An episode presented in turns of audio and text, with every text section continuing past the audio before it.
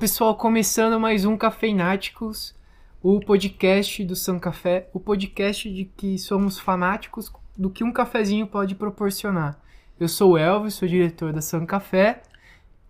Eu sou o Gustavo, sou sócio do Elvis no São Café. E a gente trouxe aqui o nosso convidado especial, o David, da Lourenço Alimentos. Fala um pouco de você, David. Sou David, eh, sou gestor geral ou na nossa nomenclatura interna gestor de inspirações da empresa. Sou sócio da empresa também. E estou aqui na minha jornada no Brasil. Cheguei tem oito anos e meio, mais ou menos, aqui ao Brasil. Vim numa jornada de desenvolvimento disruptiva da minha vida para conhecer um país novo, uma jornada nova. Vim com o objetivo de fazer um MBA executivo na Fundação Getúlio Vargas. E ia voltar, a ideia era voltar, aí me apaixonei, sou casado, tenho duas filhas e, e por essa razão, logo no primeiro mês de estar aqui, já tinha decidido que não voltaria para Portugal e ficaria aqui. Então, e daí começou a minha história aqui no Brasil, procurando emprego e uma oportunidade, e aí surgiu a Lourenço Alimentos como uma oportunidade de colocar em prática tudo aquilo que eu acredito a nível de gestão e desenvolvimento. Poxa, que legal. Hoje o convidado é internacional, né? É. Hoje estamos podendo. E. Ô, David, eu já fiz essa pergunta antes da gente chegar aqui. Mas eu conheci a Lourenço Alimentos e eu fiquei assim, como eu falei para você, de boca aberta, de queixo caído. No formato que é uma distribuidora. O que, que a gente pensa em distribuição? Eu, pelo menos, tinha uma visão de chega produto, sai para vender. Chega produto, sai para vender. E pau, pau. E é isso aí. É assim que roda a gira, né? E lá eu vi que não é assim. Não é uma simples distribuidora. Mas tem missão ali. Porque vocês não só fornecem produtos, vocês, mas vocês fornecem produtos de saúde, né? E a missão ela tá totalmente vinculada ao ambiente de trabalho. É, e eu fiquei assim abismado de ver a gestão que vocês colocaram ali e o sucesso que vem tendo, né? Porque a gente vê muito representante de você na rua, como a gente vende café, a gente tá sempre junto na rua vendo vendo vocês atuar. Queria que você explorasse essa essa questão aí de missão com gestão e alinhamento de ambiente. Muito legal essa pergunta. É, porque independentemente de ser distribuidora, indústria, eh, comércio, o que seja, é uma empresa. E uma empresa tem pessoas e essas pessoas elas precisam ser tratadas como tal. Então, quando falaste de propósito, o nosso propósito que tem foi criado ano passado, então 25 anos depois da existência da empresa nós chegamos ao nosso propósito. Então, uh, até porque não é como se fala muito por aí que então você todo... que está começando o negócio, não se preocupa com o propósito, né? Não, até Taca por... pau. É, isso é muito legal, porque, como eu costumo dizer, propósito não é um negócio que se compra ali de propósito. É uma repetição, mas é propósito não é um negócio que se compra ali de propósito, porque negócio tu, o propósito tu vais encontrando ao longo da subida com muito suor, muitos arranhões, muitos aprendizados, muitos erros, e chegas a determinada altura em que tu entendes porque é que tu vieste a este mundo. Então, e muitas vezes nem és tu que, que, que descobres isso sozinho. As pessoas começam-te a mostrar que tu és isso. Então, o nosso propósito, os nossos quatro valores e o nosso propósito foram uh, descobertos, digamos assim, no âmbito de um programa que nós temos na empresa que se chama Programa de, Programa de Desenvolvimento Individual, em que os nossos colaboradores, num case que foi uh, montado para nós reestruturarmos a nossa missão, visão, valores e chegarmos ao nosso propósito, se possível. Então, desses trabalhos, desse desenvolvimento, desses grupos, nós reestruturamos os nossos valores e chegamos ao nosso propósito da empresa, que é distribuir experiências através de relacionamentos saudáveis para encantar e desenvolver pessoas. Então, desenvolver clientes internos e externos foram os nossos clientes internos que eh, descobriram esse, esse propósito potencialmente do que viviam no seu dia a dia. Então, quando falamos de distribuidora, de empresa, nós temos muito isso como concepção de olhar para o outro e vamos lá. A meta não é felicidade, as boas práticas levam à felicidade, são coisas diferentes. Nós começámos há oito anos a construir esta cultura, não é uma questão de moda e de modismo de agora que todo mundo fala um pouco de felicidade nas empresas. É uma construção devagarinho do arroz com feijão, fomos introduzindo e vendo a reação e entendendo que o que, por exemplo, é, quando nós falamos de como é que isso se descobre, qual é que é a importância disso? Se nós pensarmos na história da humanidade, em, no taoísmo, é, no hinduísmo, em Confúcio, que por exemplo influenciou a, a, civilização chinesa por mais de dois mil anos com as suas ideias e pensamentos, e que Jesus Cristo vem e consolida tudo numa frase que era muito comum e que nós sempre ouvimos, que eu acredito que ela é, é só 30% da história, nós precisamos evoluí-la, mas só para sintetizar que tudo pode começar há, muito, há 25 séculos atrás, com alguns povos, que é faça aos outros o que tu gostarias que eles te fizessem. No mínimo é isso. Não acho que é só isso, tá? Mas no mínimo é eh, nós é. termos cuidado com o outro, é, porque se tu queres que te trate de determinada forma, há um efeito de espelhamento nessa história. Agora, não, não concordo que é só isso, tá? Que temos um, um, eh, Acredito mais que nós devemos tratar o outro como ele gostaria uhum. de ser tratado, porque aí tu desenvolves um conceito de compaixão que é treinável, tá? Eu acredito, uh, sou um pouco crítico sobre que o sucesso é treinável, mas relativamente à compaixão eu, eu acredito que sim. Uh, pegando para os dias de hoje, quando pergunto assim, ah, uh, porquê é que vocês têm essa concepção? Porque nós acreditamos e, na empresa que amor e compaixão geram lucro. amor e compaixão geram lucro. Tu podes, por exemplo, analisar histórias da humanidade em que uma história assim, por exemplo, a Patagónia, nos Estados Unidos, que estava numa altura de crise feroz, que, que, que, que, tinha que fazer um monte de reengenharia, outsourcing, e o CEO, vamos passar a canetada porque não tem jeito, vou ter que reduzir folha, headcount está altíssimo, não tem muito o que fazer. E essa é a abordagem clara, comum e natural na maioria das empresas, não é? Uhum. Aí ele chega em casa e fala com a esposa dele e ela pergunta: essa tua decisão está baseada no medo ou no amor? E ele responde, obviamente, que está baseada no medo. Como é que tu farias isso baseando no amor? Já pensaste sobre isso? O que é que tu poderias fazer de diferente? Faz uma reflexão. Histórias têm todo um lado romântico, tá? Quero, mas assim, é uma, é uma, é uma, uma história interessante para, para, para levar-nos um pensamento, não é? Uhum. Uh, e ele chega na empresa, reúne com os seus gestores, eh, liderados, corpo de negócio ali. E quando ele se abre para ouvir, quando ele se abre para escutar o seu time, em que ele dá segurança psicológica a todos de poderem falar sem serem questionados, uh, ele chegou a várias soluções de reduzir custos.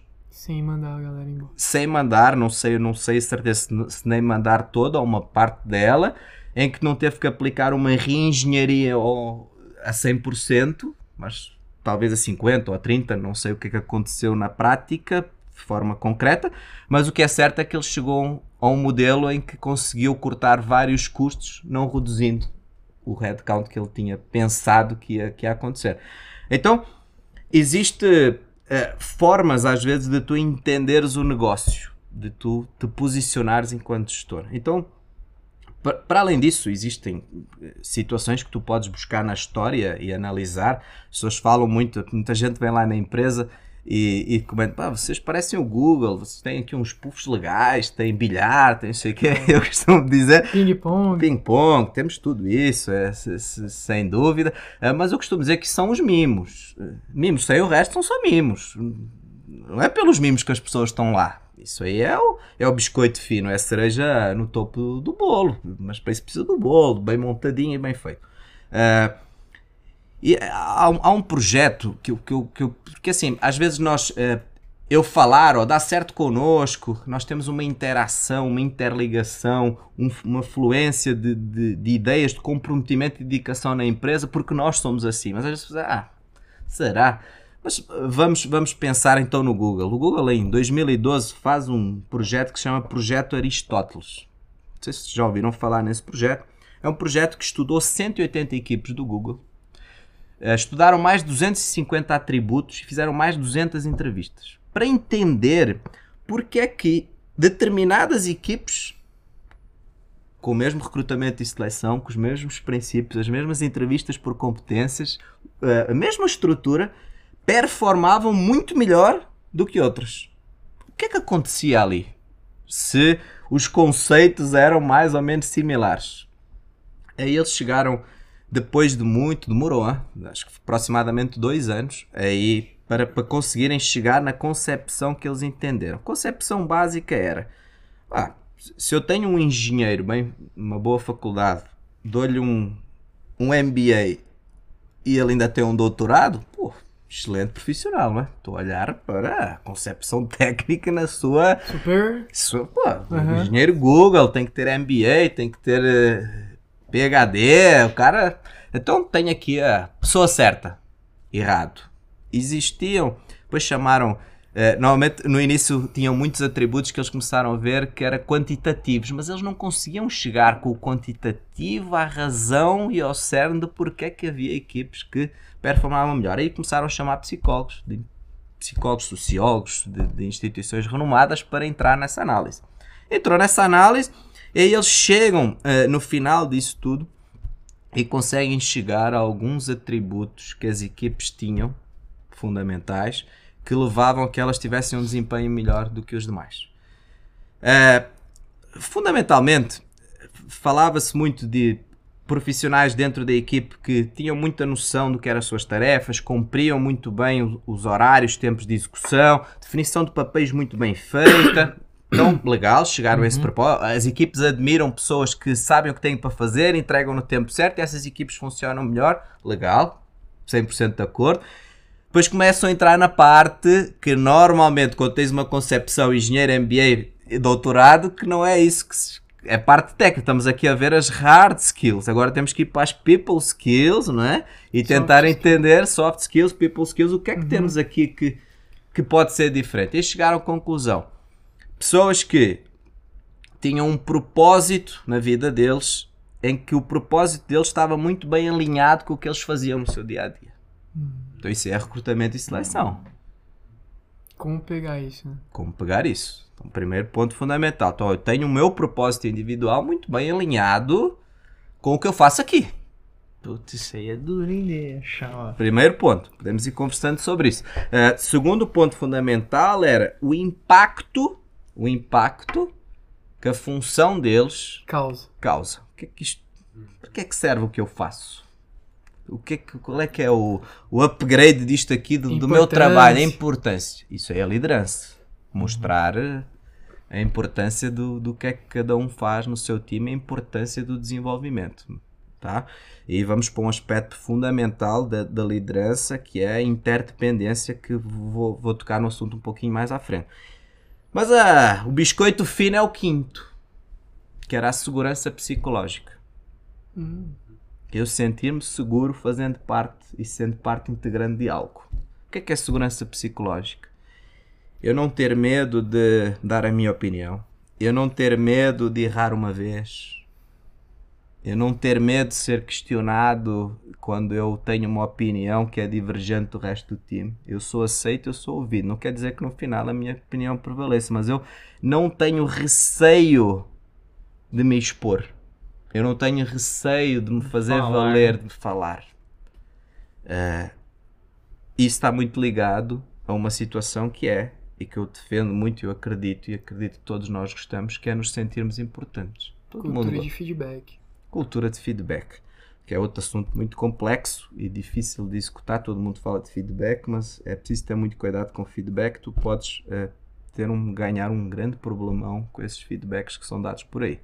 Mas uh, então, o feedback ele, ele, tem que ter uma, uma concepção muito grande de presença de quem está a dar o feedback. E presença é dia, é, dia. é dia a dia. Então, esse para mim é a concepção básica que eu queria chegar até aqui para falar de segurança psicológica e falar de um conceito que eu defendo muito, que é o conceito de Gamble Walk. O que é, que é Gamble Walk? Gamble Walk é, é uma, uma concepção da da manufatura, das linhas de lean de negócio, que é. Gamble é, é de jogo? É Gamba, Gamba Walk, é. que é ah. tu estares presente, tu estares onde tudo acontece. Líder. Ah. tem que estar onde tudo acontece. Líder não pode ser líder que eu falo de cadeira. Líder tem que conhecer do processo. Líder tem que conhecer a sua equipe. E conhece a tua equipe não dizendo assim, ah, eu faço feedbacks constantes a cada seis, três meses, ou semestralmente, ou anual, eu sento com o meu time, eu, eu converso sobre como eu vejo colegas gestores e eles fazem muito bem feito, eles têm os princípios basilares de como dar um feedback positivo, negativo, mecanicamente perfeito. A questão é que é no dia a dia, cumprimentando as pessoas olho no olho, é perguntando se está tudo bem todos os dias, é sabendo todo mundo pelo nome, é estando junto que tu muitas vezes vais conhecendo e entendendo a tua empresa. Porque as questões boas e menos boas do dia a dia do negócio, elas acontecem todos os dias. Tu vais esperar três meses ou seis meses para falar sobre elas. Feedback, eu sou um defensor de feedback, obviamente mais formal, mas eu sou um defensor de feedback constante. Uhum. Pode não se chamar feedback, podem chamar outra coisa qualquer, mas eu gosto de conexão, conexão entre almas. É. Tá? Que é separar o ego e ir para o eco. Eu separo, eu faço essa distribuição que é eu me entregar ao outro, eu ouvir o outro, porque senão tu não podes ter líder, tu podes ser outra coisa qualquer. Líder tu não podes ser. Então, se tu não entendes quem são as pessoas do teu time, se tu não consegues ter uma posição de liderança que Raj Sisodia, que é um cara que eu admiro imenso, capitalismo consciente, que ele fala que é o ser o selfless, que é ser um altruísta, que eu também acredito que o, Reis Cisória, quando ele criou este termo, um cara genial, eu vou muito mais além. Quando eu ouço falar, eu vejo que ele fala mais de uma pessoa alterista do que de um altruísta. É um nível um pouquinho acima. Eh, mas, uh, mas o que é que ele fala uh, genericamente? O self é o eu e o less vem fazer o quê? Tirar o poder ao eu. Então, selfless, eu tenho o less, ele vem, ó, vou tirar um pouquinho de poder. Ah, tivemos na sua concepção, o Hitler era um self puro.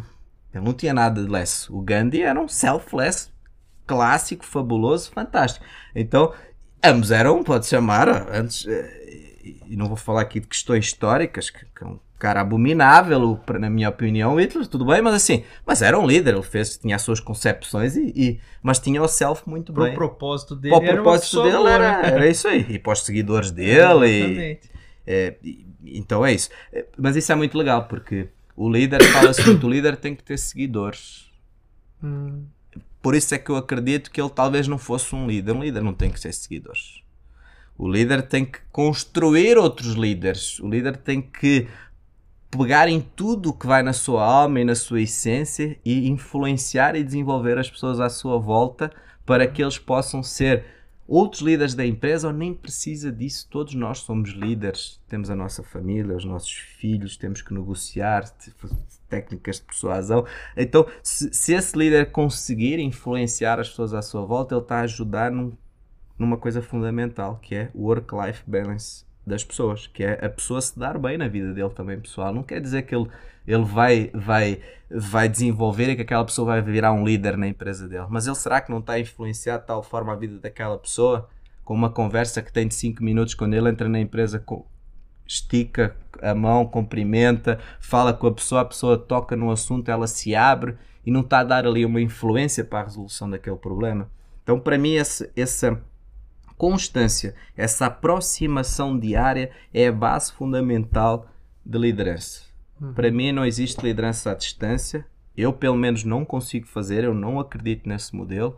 Então, pagando novamente e voltando lá, tu tens que ter uma capacidade de ser próximo, tendo alguns princípios de desenvolvimento que te levam a que tu consigas te aproximar fazendo uma, uma comparação, e vimos aqui da teoria para a prática e do que eu tento colocar no meu dia a dia, o, o, o, o Raj Sosódia, junto com a Nilima Bhatt, criaram um livro e um estilo de liderança que tem uns, uns.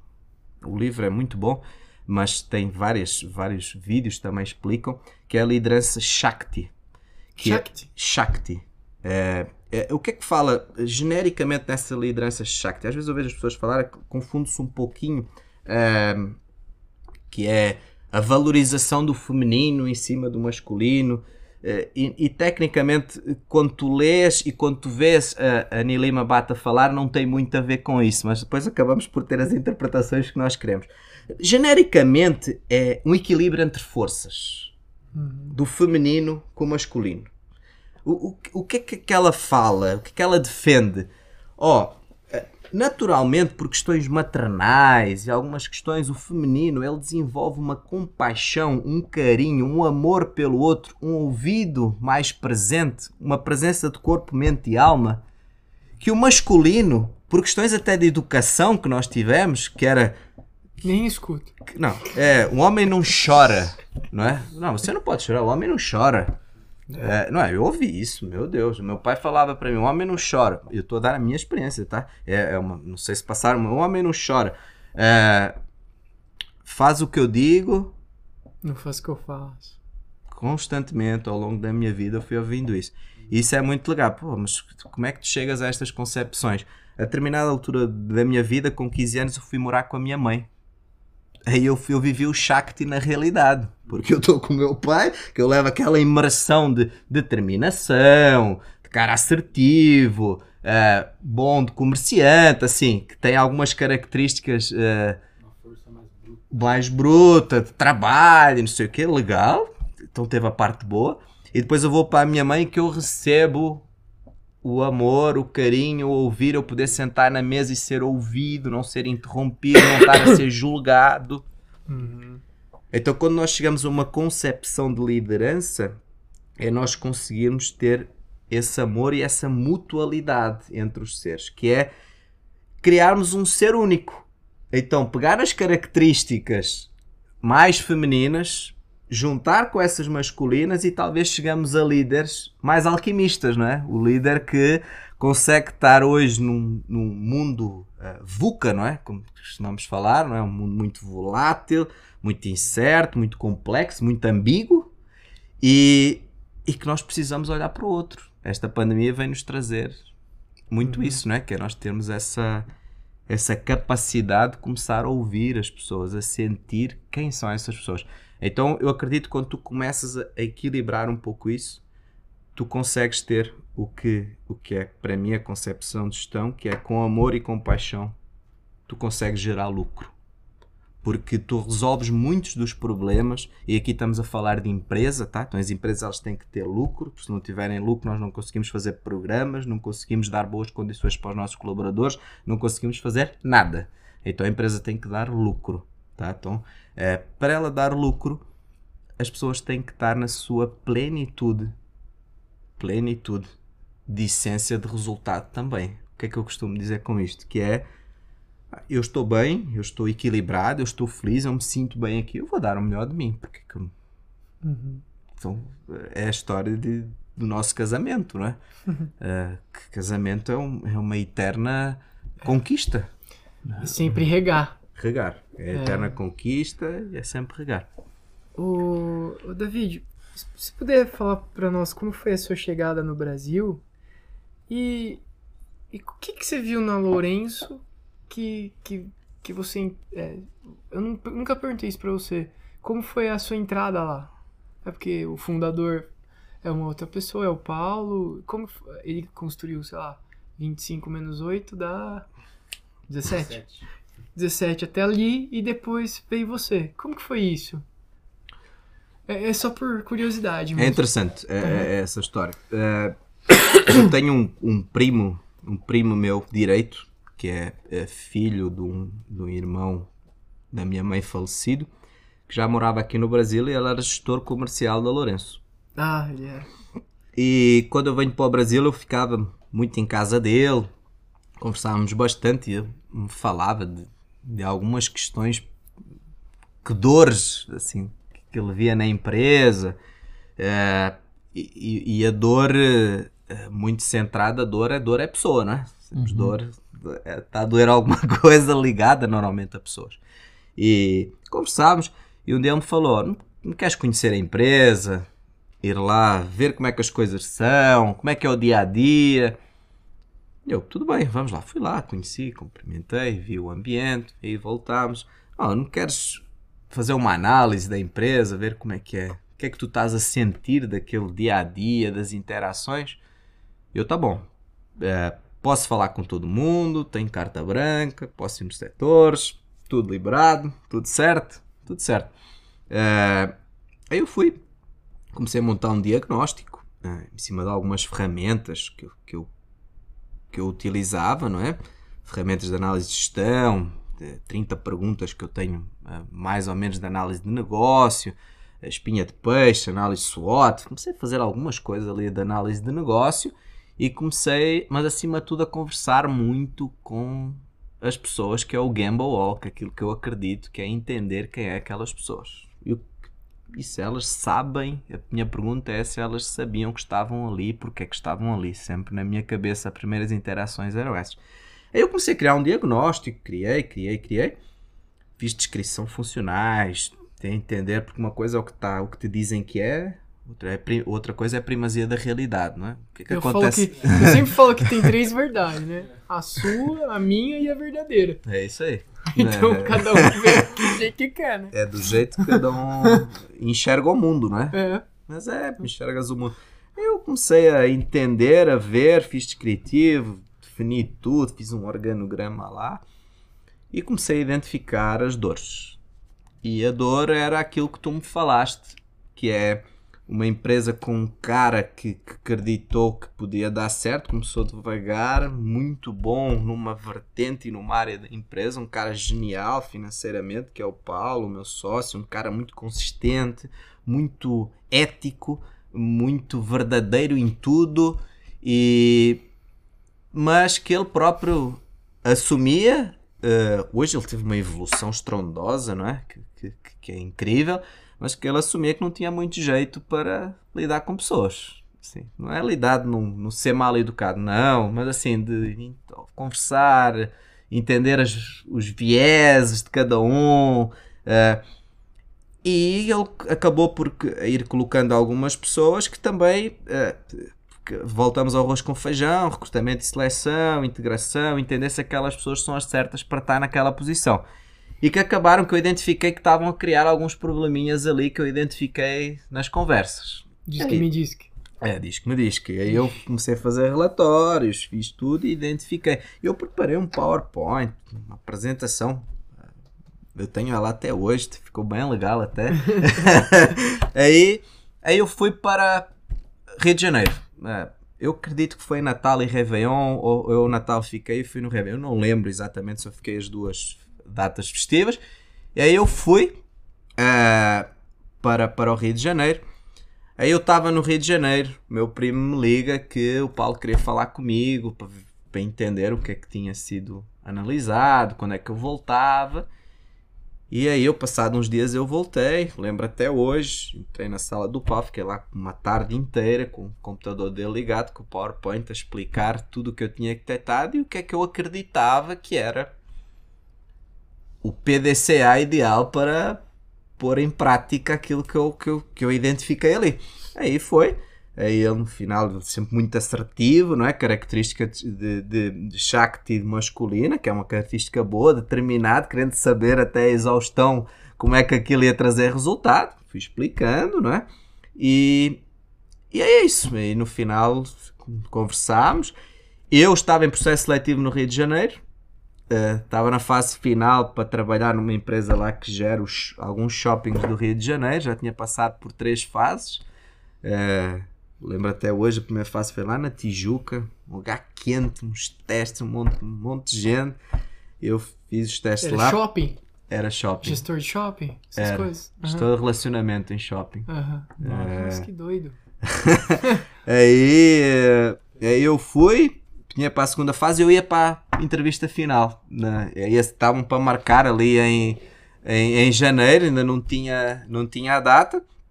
Aí eu, eh, o meu primo me ligou, eu voltei. eh, sinceramente, eu não queria ficar no Rio. Eu não. Para viver não me agradava, eu só que a Dani, a minha esposa, morava lá, então eu estava a arranjar uma solução de integração aqui em tudo na vida, então ia juntar o útil ao agradável. Uhum. E aí, cara, mas quando ele me ligou, ah, vem, eu, eu vim aí, na conversa com o Paulo, eu, eu, eu senti que eu, que eu poderia ter encontrado um lugar que tinha alguém que eu naquele momento eu comecei a sentir uma admiração por ele, pela pessoa que ele era, de reconhecimento que tinha um problema, porque é muito difícil tu tu tens um filho, é difícil tu reconheceres que o teu filho está com, com algum problema, acima de tudo vir alguém e te dizer, oh, o teu filho é um mal educado, teu filho é, é isso aí é uma dor desgraçada, não é? Então, eu senti nele muita verdade de querer de querer evoluir e melhorar. E, cara, e o cara deu, o Paulo deu carta branca. E aí eu pus em, em pauta tudo que eu acreditava. E o Paulo equilibra-me também, porque é, temos um equilíbrio legal na, na, nas opiniões. Isso, isso é importante. É, tenho, tem, acho que existe, acredito, uma admiração mútua. Tem coisas nele que eu não gosto tanto. Ele deve ter coisas em mim que ele não gosta tanto, mas a É o bala, respeito. O, o respeito é, É a a- base de tudo. É a base. É a base de tudo. Então é o, é o ponto de equilíbrio na balança que está bem articulado e faz com que eu acredite que hoje eu tenha as condições ideais. E aí fui trabalhando, evoluindo.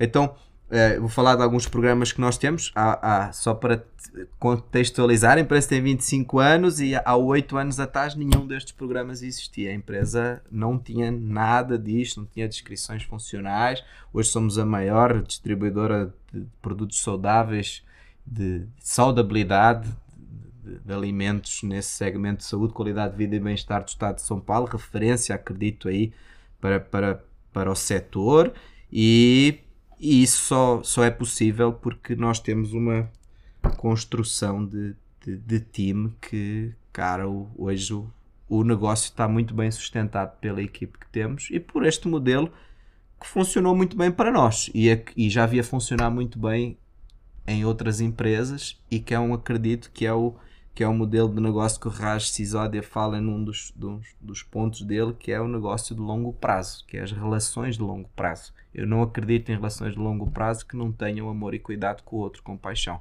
Uhum. Pode haver um interesse, que todos, sim, então, Mas aí manter, é um sprint. é um sprint. É uma coisa é, que vai ter começo, com meio, fim rápido. ou, ou também não sai, a empresa tem, por exemplo, 25, 30 anos e tu olhas para a empresa e pô, esta empresa ela podia ter 10 vezes o tamanho que ela tem.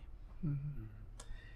Acontece muito, olhas para empresas com que tu olhas, a empresa tem um potencial maravilhoso e ela não sai do lugar. E tu vais começando a espremer, a espremer e dizes, não existe time, não existe pessoas aqui para, para, para este negócio. É um No final, é na hora que você vai fechar a conta, é a pessoa. Tudo é sobre pessoas, tudo é pessoas 100%. Não, ninguém Caraca. duvida disso. Eu, eu acredito nisso com todas as, as minhas forças de que, cara, nós estamos a montar agora um negócio novo de congelados e refrigerados e nós só podemos pensar em um negócio que, que é complexo, mas nós acreditamos muito porque nós temos um time que nós sabemos que a ideia, porque as ideias valem um centavo a bacia, não é? Valem até talvez menos. Se não tiver execução, operação, trabalho, isso é preciso com o time. Eu sozinho não faço. Na realidade, eu hoje sozinho não faço absolutamente nada. É, é muito difícil. Então, então é Quantas isso. pessoas hoje mesmo? Quase 170 já. Oi. Quase 170. Vamos chegar às 200 até final do ano. Ah, que bom.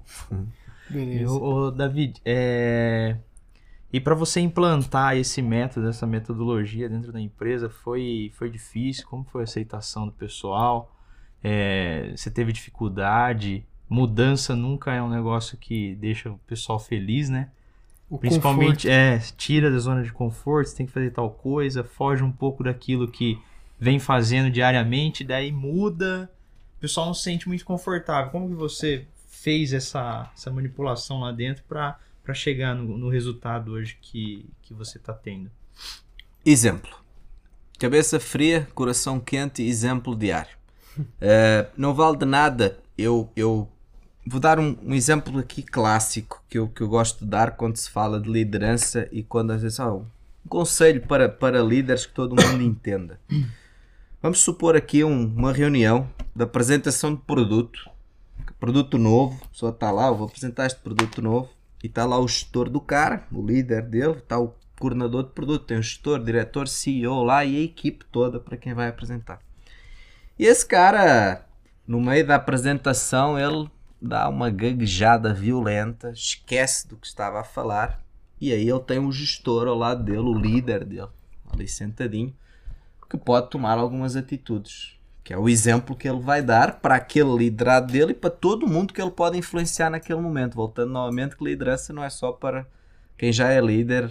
Liderança, Cargo. É, é, não é, Não é cargo. cargo, é. Não, liderança não é, não, é, não é posição, é ação. É ação igual a exemplo. Então, então eh, tu vais e o cara pode tomar. Primeira atitude que eu vejo a maioria das pessoas, que é porque elas não conseguem separar o ego da alma, que é ele se levanta, pede para o cara se afastar e ele apresenta tudo o produto. É porque ele é gestor, é líder do carto, ele sabe.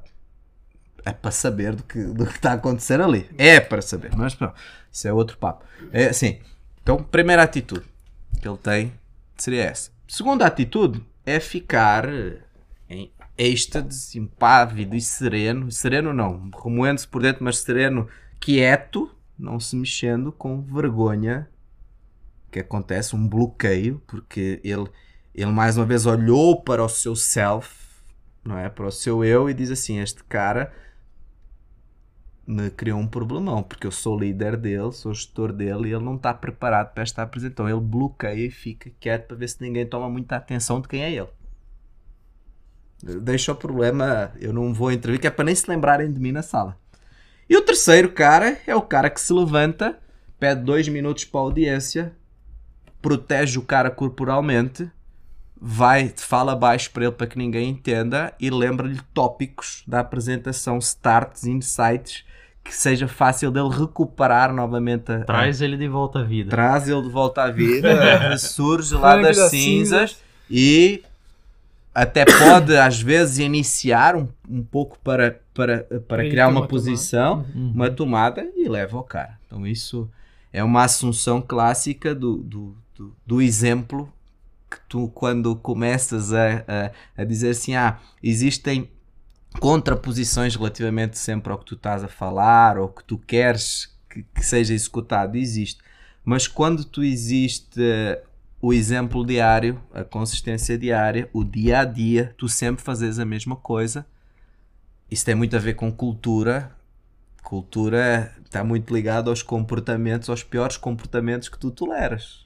Fala, mas não, cultura tem determinados comportamentos repetitivos. O, o clássico é cultura é hábito, comportamento é recorrência de.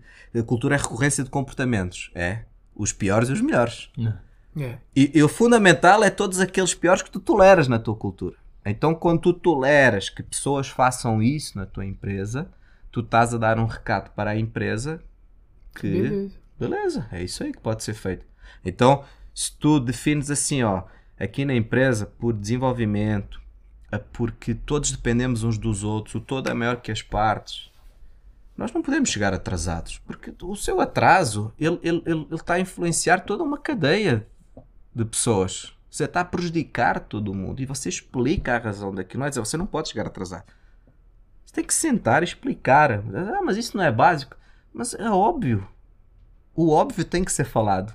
O óbvio tem que ser explicado. Por quê? Principalmente, eu tenho muitas, muitos jovens valorosos, que eu acredito muito na juventude, que, que o exemplo que eles tiveram em casa não é esse. Uhum. Muitas vezes o pai e a mãe deles não têm esse chega atrasado, falta, coloca atestado. Tu tens que mudar a mentalidade e o mindset, tu tens que gerar influência nessas pessoas. Mas isso tu geras com o teu exemplo explicando para eles, não achando que eles, ah não, isso aí eu já pago o salário, isso aí é obrigação. E aí tu começa a entrar numa dicotomia que não é uma, uma liderança que, que seja para desenvolver e encantar os outros. Então tu não. A, a vida se torna muito mais complexa dessa forma. Ela, é- ela, ela, ela parece mais cansativa, porque toda a vez tens de explicar, mas chega a uma determinada altura que a tua cultura, Te come. eh, não é? A cultura come uma estratégia no café da manhã, não é? É, Porque é. O cara vai lá. eh, eu, eu não tenho essas coisas. Ah, chegou atrasado, faltou. Eu, eu- esses probleminhas que, que eu vejo acontecer muito, porque a nossa cultura, eh, o, a equipe, ela. O cara faz. O cara sente vergonha de chegar atrasado. e própria- Dependendo quando a cultura é E forte. os próprios, os próprios colegas o, o realinham. Os próprios É. colegas falam, "Ó, isso aí não é legal. Quer saber de cultura de uma empresa? Vai lá, na altura do sei lá, nós temos dois coffees, um, um de manhã e outro à tarde, que nós, o pessoal para 10 minutos e pode ir tomar um café lá no refeitório. A melhor altura para conhecer é isso, é no almoço. Chegar lá, desconhecido, falar com as primeiras pessoas que aparecer e falar assim para ele, ó, como é que eu me dou bem aqui na empresa? O que eu tenho que fazer para me dar bem aqui? Hum. Aí tu começas a sentir qual é a cultura da empresa. É. Para ter um papo normal, reto. Como é que eu me dou bem aqui? O cara vai dizer, ó, deixa aquele cara ali fazer isso, cuidado com isto aqui. E ele vai começando a demonstrar o que, é, A cultura. o que é a cultura da empresa. E aí tu tens, tu começas a ter essa, essa lógica.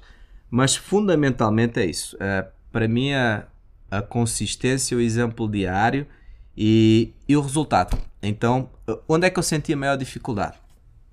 E você foi sabotado? Fui. Foi. Foi, claro. claro. É, nessa mudança Não, toda, normal. né? Sabotado, não é que eu cheguei a ser sabotado. É, tentam, não é? É, Há a uma- todo momento. é, Mas aí, Como cara. você se blindou?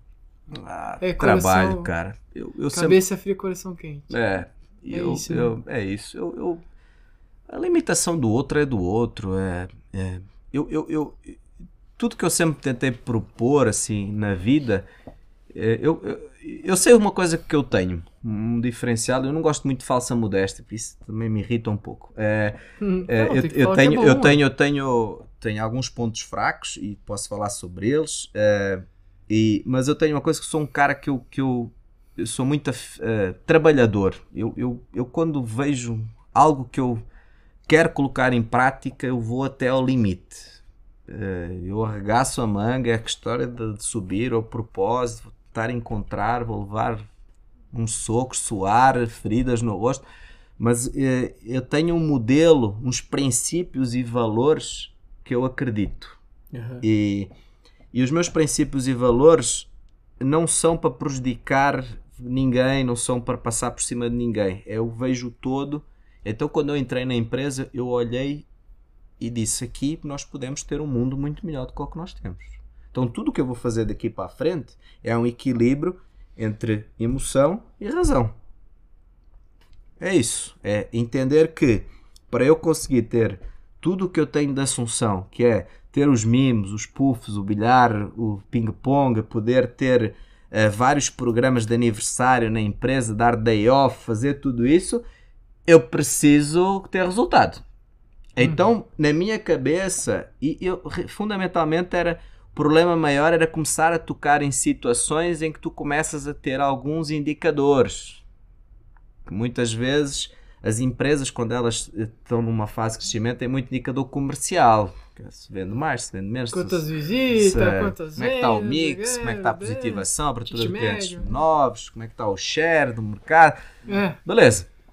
Mas aí falta tudo o resto. Tem um monte de indicadores que tu podes ver. Porque é que o teu turnover está nas nuvens? Porque é que, não é? Porque é que está a acontecer? Porque é que o teu custo de, de recrutamento e seleção é tão alto e tu só captas gente que não se enquadra nos teus princípios e valores da organização, que não estão alinhados, não têm match, não têm fit com a tua cultura que tu estás a tentar implementar? Aí tu começas a, a- a entrar em alguns momentos que é ter gente dentro da empresa, tu começas a avaliar que não tem fit, não tem match com o teu modelo de gestão e tu tens de tomar decisões, ou as pessoas têm que se realinhar e, e, e- E entender, e entender que têm que entrar no- nos parâmetros também, porque senão vai começar a prejudicar eh, os membros, os restantes membros da equipe. Então tu acabas É que isso contamina, né? contamina. Isso é, é um problema. Não, Tem que se o tirar cara não entrar no, na linha, né? Tem que tirar a sementinha do mal. Tem, e eu tirei durante uns seis meses, seis, ah, o seis primeiro, meses, os dois anos devia ter deve seis sido meses a um ano foi É. fizemos um, uma reestruturação, uma, uma reengenharia aí de- Mas é. não por questões económicas, mas uma reengenharia de pessoas. Mas quando você fez isso, você deu ainda. Você alertou a pessoa, fez a. Tentou mudar ela, converter ela. pro Muito pior do que hoje, muito pior do que da- hoje. Ah, é. Tá, eu evoluí, eh, isso é, é legal a tua pergunta porque eh, quando se fala Calha com a sua evolução como gestor também. muito, muito. Poxa, que legal. Eu era, eu vinha, eu, eu acreditava muito no modelo que nós temos que. Eu entendia que, eu, que eu, essa história que do início, fazer aos outros o que eu gostaria que faz, fizessem comigo, então isso também tem o lado negro. Hum. Que é, se eu sou um cara trabalhador, eu sou um cara de resultado, eu sou um cara que entrego, que não falto, que não tenho atrás, eu no mínimo eu quero gente ao meu lado assim. Então Putz. todo mundo que não era assim é o, é o viés da semelhança. É, é. O viés da semelhança é uma coisa catastrófica, dependendo de como tu geres isso aí. O nosso segundo convidado também falou de geração, ah, de gerações e falou também de processo seletivo, né? Foi o É, Ed. O Ed. E uma vez a gente tava precisando, a gente tava com uma dificuldade pra contratar, né? E aí eu lembro que ele escreve, ele falou, Elvio, me escreve ao cara que você precisa. Detalha em detalhes o que você quer que essa pessoa faça, como que ela é, Super-homem. e tal, não sei o que e tal. Puta, eu fui lá e fiz um textão. Crossfiteiro. É, é, é, se botasse isso, loiro, 1,70. Ele falou, ué, você, você tá descrevendo você? Você quer se contratar? É. Mas é exatamente, é psicológico. É, é a gente quer gente igual nossa, do lado. E Eu luto com isso até É. hoje, tá? Aham. Isso é, uma- é um, eu tenho um viés de semelhança que, que, que eu, eu venho numa constante. O viés de pertencimento já não, que é tu teres caras muito. Que é teres uma tribo, só teres assim as pessoas que tu gostas, meio perto de ti. Eu isso eu não tenho. Aham, Eh, entendi. não, não curto muito isso aí de tribos, eu só me dou com um determinado tipo de pessoas, mas esse eh, viés de semelhança que é princípios, valores que tu tens profissionais que te foram ensinados, que tu- o mínimo que um trabalhador tem que fazer, um profissional é isto. Isso na minha cabeça era muito complexo. Quando eu via pessoas que não eram assim, eu ia. Pra cima. E não era assim, ah, mas tu não pensas na pessoa, não. Eu penso aquilo. Eu, eu, eu, não sou assim, como é que eu vou tolerar que o cara seja assim? E aí tu ficas numa. É. Hoje, hoje não. Hoje eu, dá pra- aproximadamente eh, três anos para cá, eu comecei a forçar a minha mente para ver, ouvir pessoas diferentes de mim nesse aspecto. Eu, eu, eu, eu, eu absorvo muita coisa para que eu consiga mudar o meu mindset. E então o que é que eu comecei a criar? Algumas situações, ferramentas, por exemplo, no meu time de, de, de apoio ao colaborador, que cuida do capital humano da empresa, e os meus líderes, que eu eh, tento passar para eles princípios e tento também dar o exemplo para eles quando eles me trazem problemas de pessoas de que, por exemplo, um princípio basilar que eu tento ter, que é nenhum, a maioria dos profissionais não são incompetentes. Uhum. Se ele é incompetente, tu tens um problema no teu processo de recrutamento e seleção. Uhum. Não é problema dele. Não é? A pessoa tem, tem um O problema. Ele, problema é seu. ele, então, mas o problema é seu aí tens duas coisas, que é, pode ser por duas coisas, limitação funcional, não é que ele é incompetente, ele não está no lugar certo, no time certo, na equipe certa, no, alguma coisa foi errado no, no processo que tu fizeste lá, que a identificação, o fit está errado. Então vamos assumir a nossa responsabilidade. Antes de você terminar o raciocínio, posso fazer uma pergunta? Uhum, claro. Desse, desse assunto. Ah, a gente tá vendo a família Lourenço aí, né? Aham. Vendas, a logística, as coisas aí que depois você O quiser ADM falar. e o entregues. Já aconteceu de você ter esse problema? A pessoa era da logística. Você falou, mas não, você não. aqui- não é aqui. Aí vai pra outra, outro setor, muda de a cor da camisa, que lá vocês tinham a camisa diferente. Já aconteceu isso? Já deu certo, e aí a já pessoa deu deu muito. É, deu Não, certo deu- e deu- dá certo e também dá errado. dá errado É, também. dá errado. E aí começamos a entrar no segundo fator, que é que nós não damos muita importância, que é pode ser por motivação pessoal, a pessoa está com um problema na vida dela. Isso acontece muito com profissionais, que eles até determinada altura eles tinham um bom desempenho e o desempenho dele começa a cair. Hum. E tu dizes, não, ele é incompetente, ele tornou-se incompetente. Mas como é que uma pessoa que tinha um bom desempenho, ou um desempenho médio, que era um desempenho que era aceitável para ti, estava na curva mediana, não é? Estava lá, eh, e de repente ele começa a cair. Então tu tens que analisar duas coisas. Se é motivação pessoal, ele está com algum problema na vida dele, alguma questão que o está a desmotivar, ou motivação do grupo, que é mais grave. Não é mais grave, é tão grave quanto, só que é mais difícil às vezes de resolver. Uhum. As pessoas acham que ah, o pessoal, Porque, pessoal, tu meio que te desligas um pouco da questão de que ele tem um problema com mais 20 pessoas que convivem diariamente contigo também. Outra coisa é o lado pessoal, em que tu às vezes consegues dar conselhos de acordo com a tua experiência e, tu, e, e só o facto de te aproximares da pessoa, ele entender que tu estás do lado dele, já levanta os ombros da pessoa na hora. Isso é incrível, tá? É, é, é, a pessoa, ela, ela, ela é, tu estás a dar atenção ao outro. Tu estás a pôr, a, a pôr o teu eu dentro do outro. Só por atenção. Cara, mas tu só consegues fazer isso e entender que não existe profissionais incompetentes, existem profissionais que têm limitação funcional. A limitação funcional muitas vezes se resolve com recolocação profissional, tá? Ou podes eventualmente chegar a, um, a, uma análise em que depois de tu teres treinado, mostrado para a pessoa onde é que está o problema, treinaste aquela pessoa da forma que tu já treinaste outras pessoas e deu muito certo. Não é dizer, ah, não, eu treinei esta pessoa, mas tu já, já tinhas testado esse modelo de treinamento para essa pessoa, tu já tinhas testado esse modelo de comunicação que resolveu problemas de outras pessoas? Já. Resolveu o problema de outras pessoas? Não, todo mundo eu resolvi sim. E aquela pessoa, mesmo assim, tu não conseguiste resolver. Então tu começas a chegar a um patamar em que efetivamente, e às vezes não tem jeito. Aí acionas uma ferramenta que não é maravilhosa, mas é uma ferramenta que é uma ferramenta que, de demissão. Porque não há boa gestão, é, assim, indo para um pouco mais radical, não há boa gestão que resolva uma má contratação. Uhum. É, então, é, e quando eu falo boa gestão, é a boa gestão já tentou tudo. Uhum. Treinar, dar feedback, centrar, recolocar, e, mas se a contratação é é ruim mesmo e tu tens um problema. Por isso, arroz com feijão, recrutamento e seleção, onboarding, integra integração e acolhimento é a base de qualquer pessoa. Não vale a pena vocês terem, nós termos nas organizações programa de equilíbrio com ginástica laboral, yoga uma vez por semana, mindfulness uh, uma vez por semana também para todos os colaboradores, teres uh, atividades ao ar livre de vôlei, de futebol para os colaboradores uh, ter este programa de aniversário com day off, bolo de aniversário para a família, uh, e este programa Yes You Can que apoia os estudos e o desenvolvimento dos colaboradores, ajudando no pagamento de graduações, pós-graduações, MBAs ou cursos de curta duração, ter programas de desenvolvimento para, para, para a pessoa se desenvolver e, e liberar o seu potencial em, em, em apresentações para os colegas, uh, que é o olhar para o outro é, não vale de nada tu teres isso, não vale de nada se tu não fizeres arroz com feijão bem feito. O arroz com feijão nas empresas muito bem feito é começa pelo onde tem que começar, que é alinhamento, contratação. Contratação e integração que é tão importante quanto.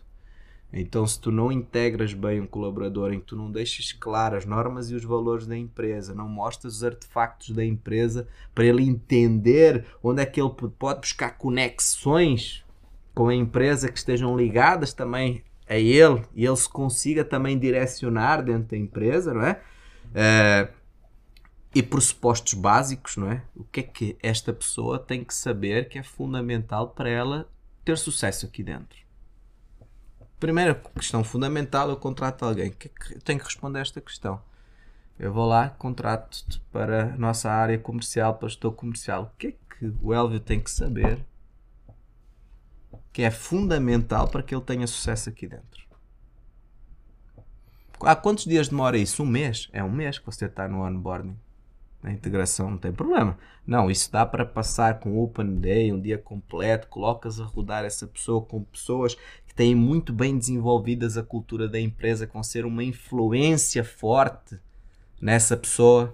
Uhum. Aí tu estás a continuar a fazer o onboarding dessa pessoa e aí sim tu começas a ter esse arroz com feijão bem feito para tu não teres problemas lá na frente de cultura organizacional, que nós depois queremos ir resolver lá.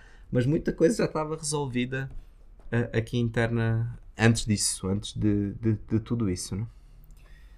O David, eu queria perguntar, todo esse trabalho que de muita energia que você fez com pessoas, com com tudo essa mentalidade de cultura que você fez. Eu queria perguntar, porque o que importa no fundo das contas, né, que nem você já citou, é o lucro, né? No, no caso, eu gostei muito dessa questão, que eu não sei de que pensador, depois você me fala o nome de novo, que ele teve o medo ou ele tratou a, a dificuldade com amor e ele transformou e ele conseguiu tra transformar isso. Eu queria linkar o quê? O que importa no final das contas é aquela famosa frase do mercado financeiro. Isso aí. Don't have free lunch. Né? It's all about money. O que que você cuidar das pessoas, qual foi os resultados desses oito anos? Quanto cresceu? Se você puder divulgar só em porcentagem, não, não quero saber valores, até porque isso é muito confidencial, mas uns panoramas assim pra gente. Você poderia falar? Porque acho que todo mundo tem essa curiosidade, né? Porque, e linkar com isso, né? Porque eu acho que tem tudo a ver. Um aspecto que eu já te falei é nós hoje podemos ser uma empresa que olha para o futuro com tranquilidade. tranquilidade, não tranquilidade de que tudo está feito e que vamos navegar em mar calmo, não nada disso, mas tranquilidade no sentido que nós temos as pessoas certas no lugar certo e que com essas pessoas muito bem alinhadas com o propósito da empresa, nós podemos desenvolver hoje os negócios que nós o negócio que nós já temos e os negócios futuros que nós temos em mente, nós temos equipe para isso. Isso só foi possível com este trabalho de oito anos. Então nós temos pessoas, gestores, uh, líderes, uh, todos os nossos analistas internos, uh, operações que que então, estão muito tiver, bem integrados. Se tiver uma bomba, você sabe que disso você não vai sofrer. Nós tivemos é uma isso. bomba agora na, na pandemia, certo? certo. Uma bombaça, é. não é? Todos nós sofremos com isso. Uh, para mim ali foi a, a assunção clara, a personificação de que todo o trabalho feito até aqui teve os seus frutos. Em momentos muito difíceis, de dificuldades de rua, de, de, de um mundo a, a chorar e com, com razão, o nosso time uh, praticamente por, si, por sinergia uh, ele, ele se levantou sozinho. Eu não quero ser muito almista aqui, mas assim, eu não tinha esses problemas de ah, eu não vou fazer porque o mundo está, está com está com um problema mais grave, eu, eu, eu não, não quero fazer parte mais disto. Na realidade, houve uma junção de pessoas, de comportamentos, de atitudes, de habilidades, de almas que se juntaram e nós vamos sair desta. Então nós não vamos ter problema de nossos clientes não serem atendidos, não vamos ter problema do nosso produto não chegar, nós, esse problema nós não vamos ter. Uhum. Enquanto o mundo nos permitir e esta, e esta doença uh, não evoluíram de certo modo que nós somos obrigados todos a parar, nós juntos vamos sair dessa. Isso era uma energia, uma ambiência, como eu costumo dizer, que é frequência junto com constância, não é? é tu, tu, tu crias um, um, uma coisa meio que natural uh, e tu vês as pessoas uh, no início do expediente, vamos lá, abraçadas e, e andarem para a frente. Então tem uma, uma, uma, uma, uma explicação científica eu não tenho essa explicação científica para te dar, mas o que eu sei é que nós criamos um grupo, uma equipe de pessoas que estão ali pelo trabalho, mas tem uma coisa um pouco acima disso. Obviamente, assim, 100% das pessoas são assim. Obviamente que não. Uhum. É difícil agradar a gregos e troianos e é. existem muitas situações que. Nem Jesus agrada. Então, e, e tem muitas coisas que acontecem na vida das pessoas que, que, que muitas vezes uh, nós, apesar de ter essa, essa situação bem em mente, não conseguimos chegar com todos os braços a essas situações, então não é fácil. Mas assim, o principal fator é isso. Uh, nós temos um, um, um time coeso que não tem questões como eu já vos falei. De, de, eu não vou trabalhar.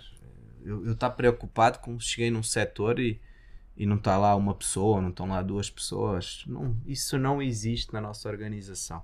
E eu acho que é uma troca que existe. É, há um cuidado de ambas as partes, há um love and care de, de, de ambas, um amor e cuidado de ambas as partes.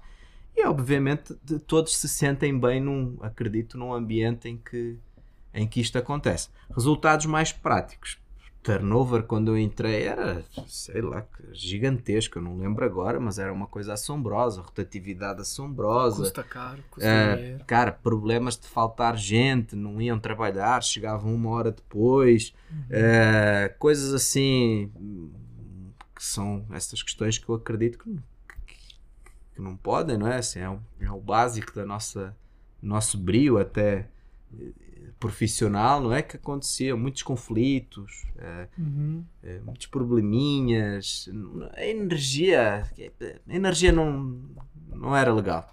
E aí tudo isso te traz resultado, porque as pessoas começam a acreditar mais na empresa, começam a acreditar que, que a empresa vai, vai se transformar em algo diferente, começam a sentir essa preocupação, esse cuidado, essa atenção.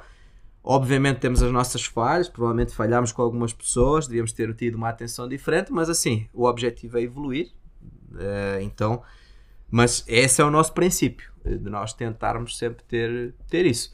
E aí, naturalmente, o resultado, o resultado aparece. Aparece, cuidado de sempre tentar ver quem são as pessoas que, que- que querem evoluir, não desperdiçarmos talentos, Uhum. entender quem são esses talentos que querem evoluir, porque essas pessoas vão puxar a régua, vão puxar a fila. Isso é muito importante. Tens que dar ferramentas para puxar, ver quem são as pessoas que vão te ajudar a puxar essa fila aí. E então é isso, essa preocupação e começares a desenvolver as pessoas. É, nós, nós temos um, eu costumo dizer que nós temos aqui um triângulo, um triângulo de treinamento e desenvolvimento, em que nós temos programas, o Yes You Can, o programa de desenvolvimento individual, agora o Talk Show que eu criei tem um. É o mais novo que você ia é uma- falar? É o mais novo. Exclusivo aqui no podcast. Talk show é, é uma. É uma. É, seu poder tem. Sua voz tem poder, que é um. É literalmente um. Ele tem até um flyerzinho bonito. Seu talk show aqui com mi- micro. Tá legal? Aí eu. eu o que é, que é assim a ideia fundamental? Eu acredito que um, que um pilar fundamental para todos nós é comunicação. Nós precisamos comunicar no âmbito profissional, É. muito no âmbito pessoal, com os nossos filhos, nossos pais, a nossa esposa, o nosso esposo. E eu, eu, eu sentia quando eu cheguei eh, aqui no Brasil, e não só na empresa, no MBA, pós-MBA que fiz, com executivos de grandes multinacionais estudaram comigo, eu, eu sentia eh, que as pessoas têm dificuldade muitas vezes de ir na frente, apresentar um, um trabalho, falar assim, quando era questionado, tinha, via-se que eram pessoas tecnicamente muito boas, mas assim com uma dificuldade de Limitação grande. limitação ali de, de expor os seus sentimentos, a expor o que são bons, não é? Eu, eu- e tem um- uma situação que eu acredito que nós temos de ter sempre em mente, que somos sempre jovens aprendizes, temos sempre algo a aprender. eh, eu, eu sempre quando conversamos com alguém, aquela pessoa com certeza de um assunto sabe muito mais do que Ou- eu, que nós, Uhum. temos sempre a aprender com alguma pessoa. Então, quando eu estava a pensar assim, eu preciso ajudar, eh, principalmente os jovens, tenho, tenho muitos jovens na empresa, eh, a cada vez terem mais tranquilidade de comunicar, de falar. No dia em que eles se, se eles se eles ficarem, vamos aproveitar tudo isso, porque a comunicação vai ser legal pa- para, para eles dentro da empresa e com certeza vão evoluir. Mas se um dia eles saírem, eles vão sair com certeza com uma competência que é uma grande limitação que eu vejo para o mundo. Então como é que eu estava a pensar, mas como é que eu desenvolvo isso? Já consegui pôr 98 a 99 participação no nosso programa de desenvolvimento individual, que é um programa em que as pessoas f- formamos times e aí eles estudam um, um tema, eh, pode ser um livro, pode ser um curso que todos O fizeram. método de Kumbuka do Vicente Falcone? Tipo Parecido, isso. parecido. Uhum. É, mais simplista, mas, mas parecido. À nossa dimensão, obviamente. Mas assim, é, é, então eles vão. E, e no início, quando eu criei, cara, aquilo me frustrava muito, porque eu dizia.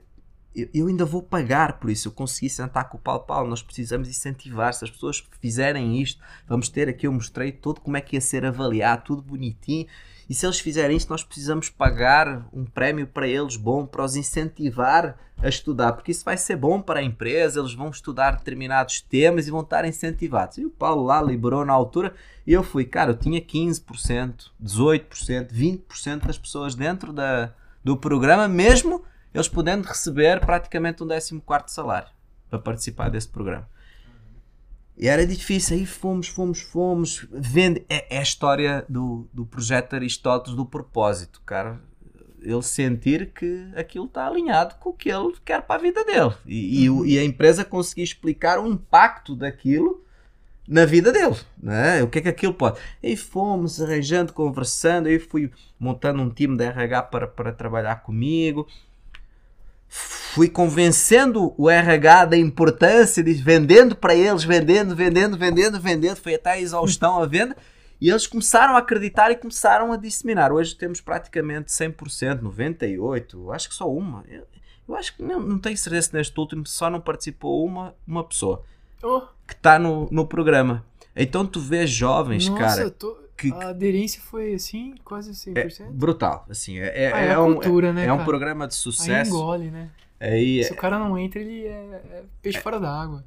É, e eles, eles, e cara, mas é, isso aí me dá, eu vou depois até mandar um vídeo que foi criado no último PDI, de um pessoal que fez um vídeo em cima do, do mindfulness, das- dos benefícios que nós fazemos, e, e, e tu ver jovens, que muitos deles terminaram ah, ali o ensino fundamental, estavam Ah. muito para estudar, nunca gostaram muito de vê-los na frente de um auditório que tu conheceste lá na empresa, cheio de pessoas, e eles apresentarem um tema que é um tema técnico. Ele tem que apresentar sobre, um, sei lá, o milagre da manhã. Esse vídeo até sobre o milagre da manhã e elenca com, Ah, tá. da- do, com mindfulness. E, e ver eles apresentar e, e, e estudaram, puseram os conceitos e estarem aí na frente de todo mundo a, a desenvolver o seu tema e aprender algo sobre aquilo. Cara, é de uma riqueza, é, parece muito simplista, mas tu estás a formar homens, É. mulheres para o mundo. Estás a tornar o Brasil no pilar mais crítico, na minha opinião, o Brasil Educação. tem, que é a educação. Tu estás a, a, a trabalhá-lo para ser um país melhor. E este talk show vem um pouco no paralelo. Eu, sim, só que agora eu preciso de tentar pegar nessa frase todos nós temos a aprender sempre com alguém algo sobre um tema, que a pessoa tem um alto potencial e normalmente as pessoas nem sabem que a pessoa tem esse potencial. Uh, tem lá caras que tocam violão, uh, são mestres, tem dois mestres cervejeiros na, na equipe de entregas. Uh, Opa, tem caras cerveja, que fazem churrascos maravilhosos. Tu vês os vídeos dele, o churrasco dele, aquilo ali é de primeiríssima qualidade e tudo tem técnica.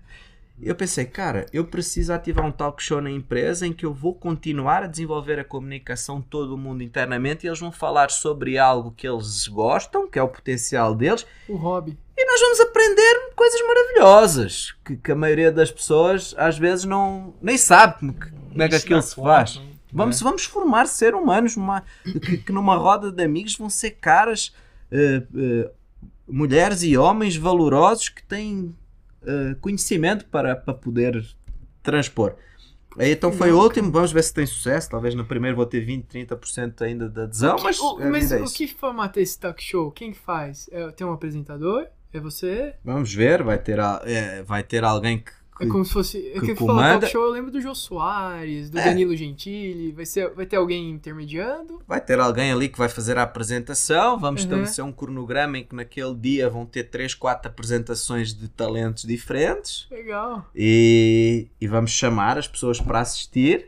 Aí Nossa, que todo mundo vai dar a avaliação de- sobre duas questões que nós vamos montar ali que de relevância do tema, algumas coisas que sejam fáceis de entender e a pessoa, uma, duas pessoas, ainda estou a ver se, quantas vamos premiar, os melhores talk shows do ano na convenção da empresa vão receber um prémio muito legal de, de- do ano, com um belo um troféu, um- uma coisa, um grana, alguma coisa que, Que motivo. que motive e que faça. E aí então assim, então é, é a construção de- dessa, dessa, dessa cultura. Dúvida técnica agora. Esses programas, ah, talk show, mindfulness, o yoga, que talvez esteja envolvendo no dia lá da empresa, qual é a carga horária? Como que vocês encaixam essa questão dos horários? Pílulas Eu acho que o, que o PDI é, é por fora, porque o cara vai estudar, não é? Tem É. alguma coisa assim? Isso. Mas nesses aí, no caso, qual é o cargo horário que se encaixa? É no, no expediente? É fora? Como que funciona? Expediente, 100% expediente. Puta, Pílulas então o rápidas. cara fica louco. Pílulas rápidas, Que mindfulness nem a aula de são... educação física, lembra? que, que- que é a aula que nós dávamos, né? Que eu gostava pra caramba. Então, são pílulas rápidas de 15 a 20 minutos. Mindfulness são setores. A professora, agora, quando eu estava a vir a sair da empresa, ela estava a entrar. Até bati um papo com a professora de Mindfulness lá antes de vir. E então ela faz uh, pílulas de 15 minutos por setor com, com integração de Mindfulness de 15 minutos ali de quinta-feira. Começa 14, 14 e 15, 14 e 30 e, e finaliza. Então Uh, é constância semanal em poucos períodos que leva a que gradativamente tu consigas começar a interiorizar. Ah, dá para fazer uma hora, dá para fazer, dá para fazer tudo. A, questão é, a nossa ideia ali é nós despertarmos uma consciência para que a pessoa possa, muitas vezes, ela vai sair dali e vai dizer: onde é que eu consigo fazer mais tempo? Onde é que eu consigo repetir? Como é que funciona? fantástico, estás a conseguir desenvolver isso. Até porque uh, tu, tu, a neuroplasticidade do nosso cérebro, a ideia é isso, não é? Que tu consigas uh, regenerar. Igual musculação. Igual é igualzinho. Músculo, então, é. a, a, compaixão, quando nós falamos assim, eu falo, pastor, cara, vocês têm que ter compaixão quando se pensa em alguém. O que é compaixão? É aquela história de dizer que o cara. Não é só isto, mas assim, um exemplo prático é oh, o cara é incompetente. Não, pô, olha para a pessoa como uma pessoa. Será que ela é incompetente? Ou ela está com um problema na vida dela pessoal, ela está com um problema no grupo, ela não se adaptou àquilo. Só consegues fazer isso no momento em que tu cuidas de ti.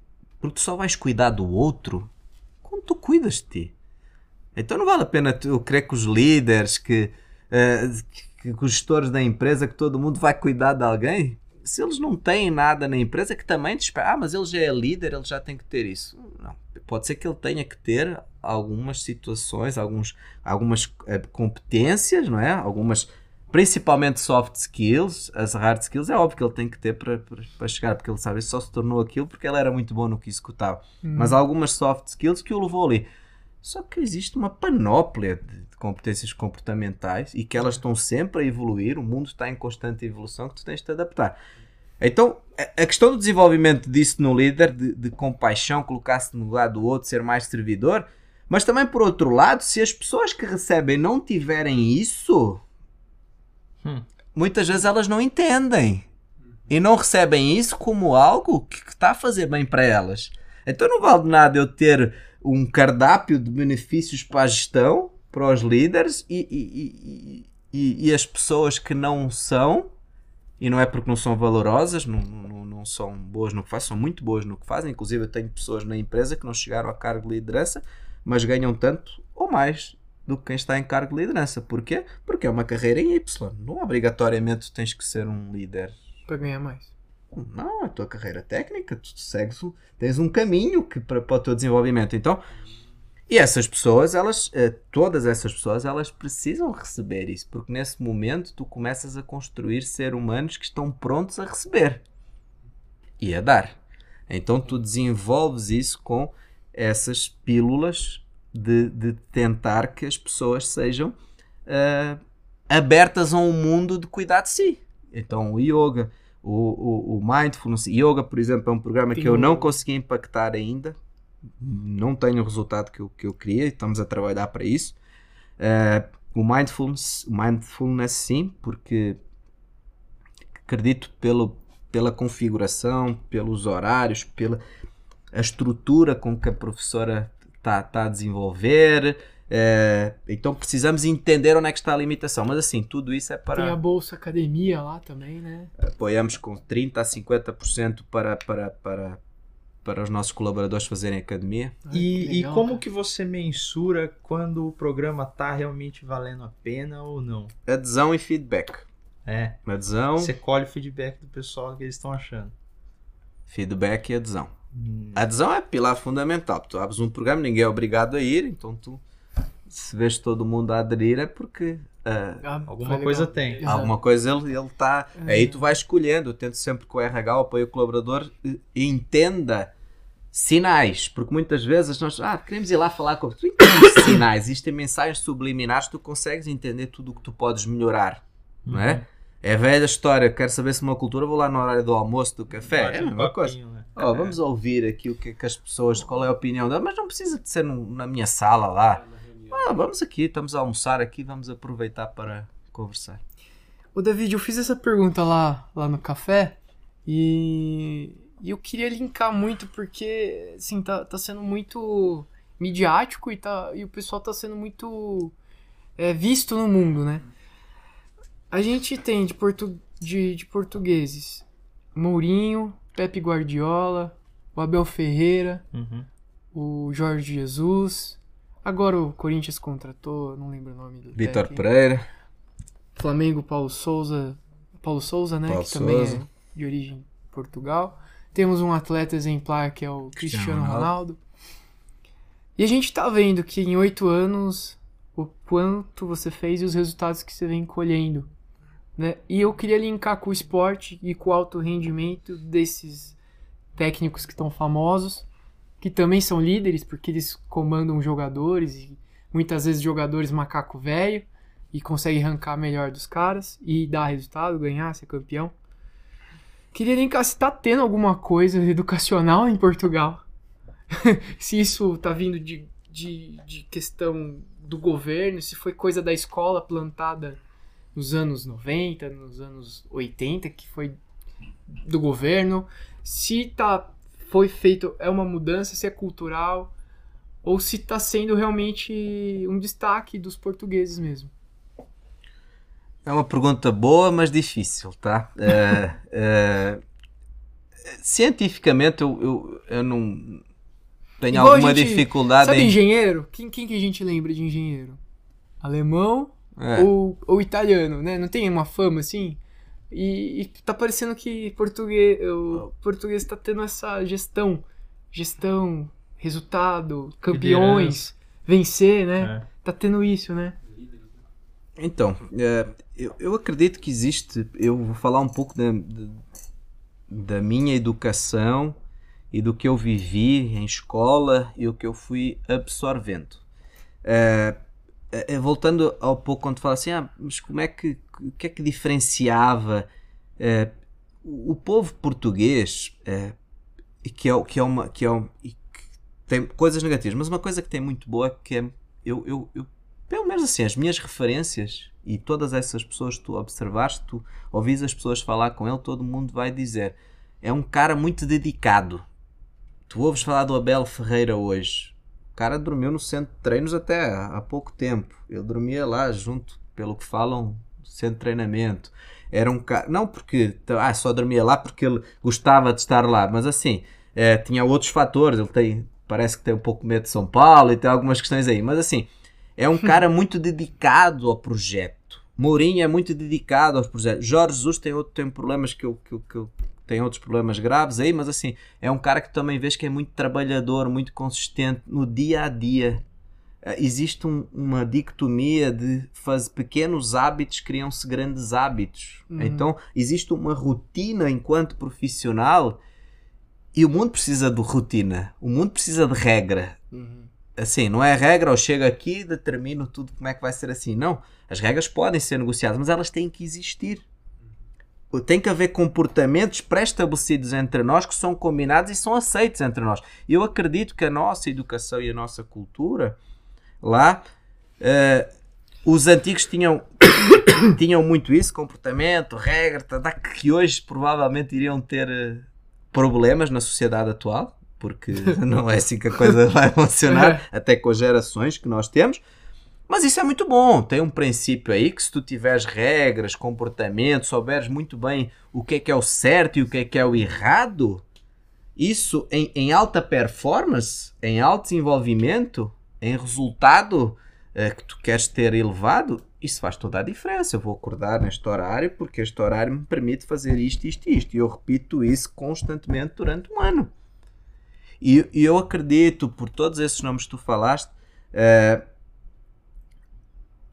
todos têm em comum isso. Tu ouviste falar sobre eles. Todos têm uma capacidade de trabalho muito grande e todos têm uma capacidade, ainda que às vezes para o externo eles demonstrem um pouco de arrogância, demonstrem um pouco de que são presunçosos. Fala-se muito isso do Mourinho, às vezes Jorge Jesus.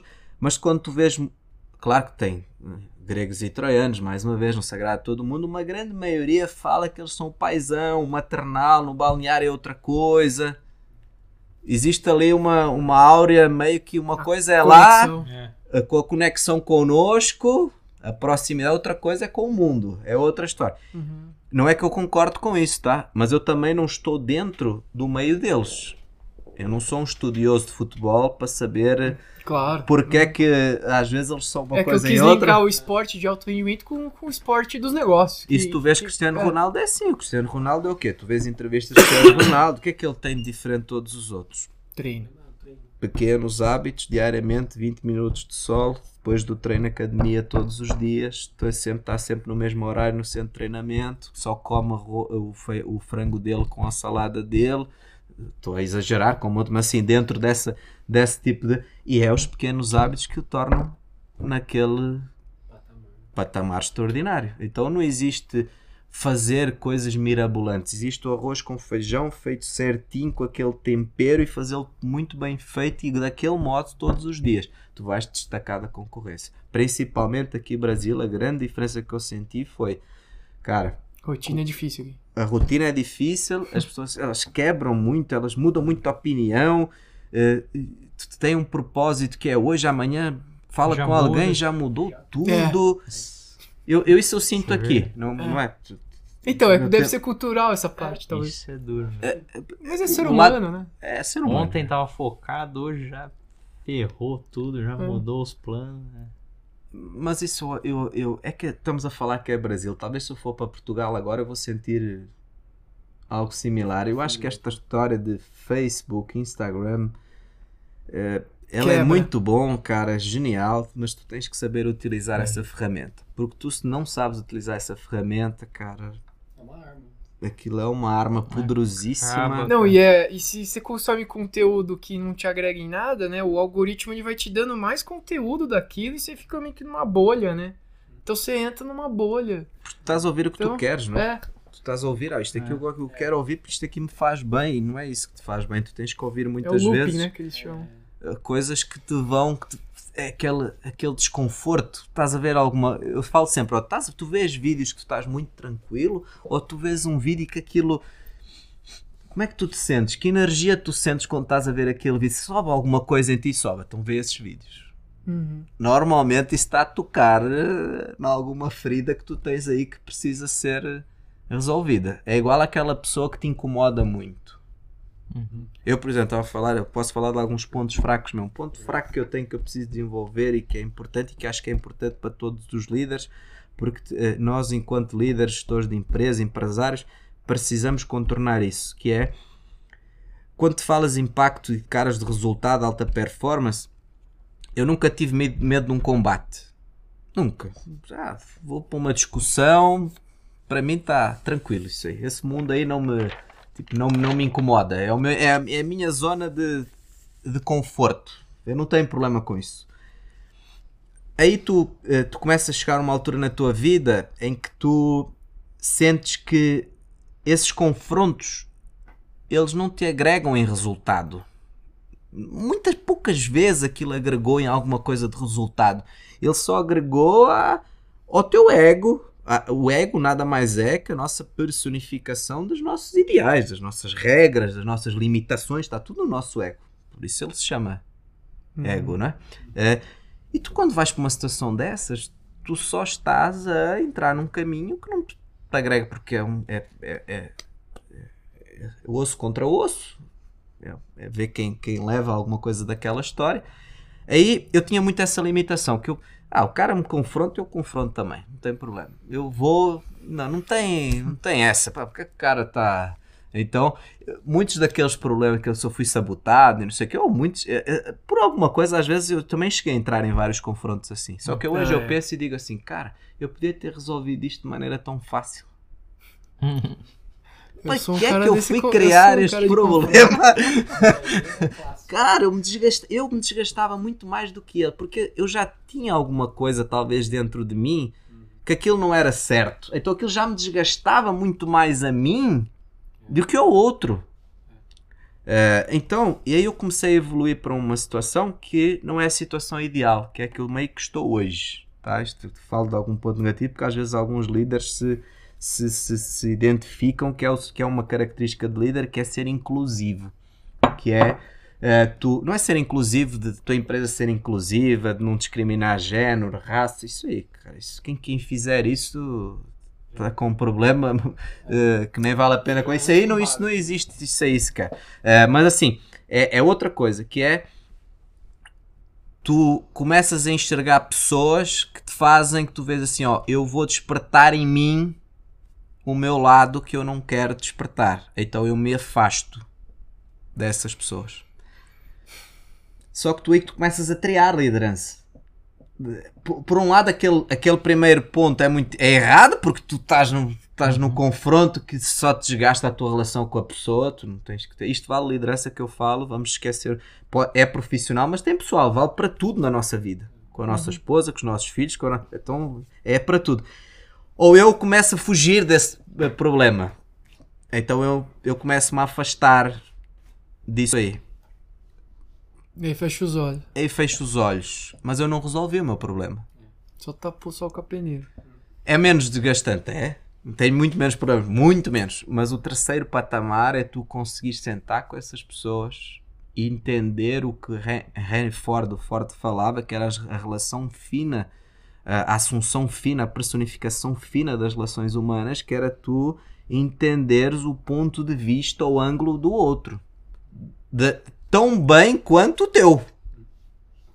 Cara, isso é de uma dificuldade eh, extraordinária. É muito difícil.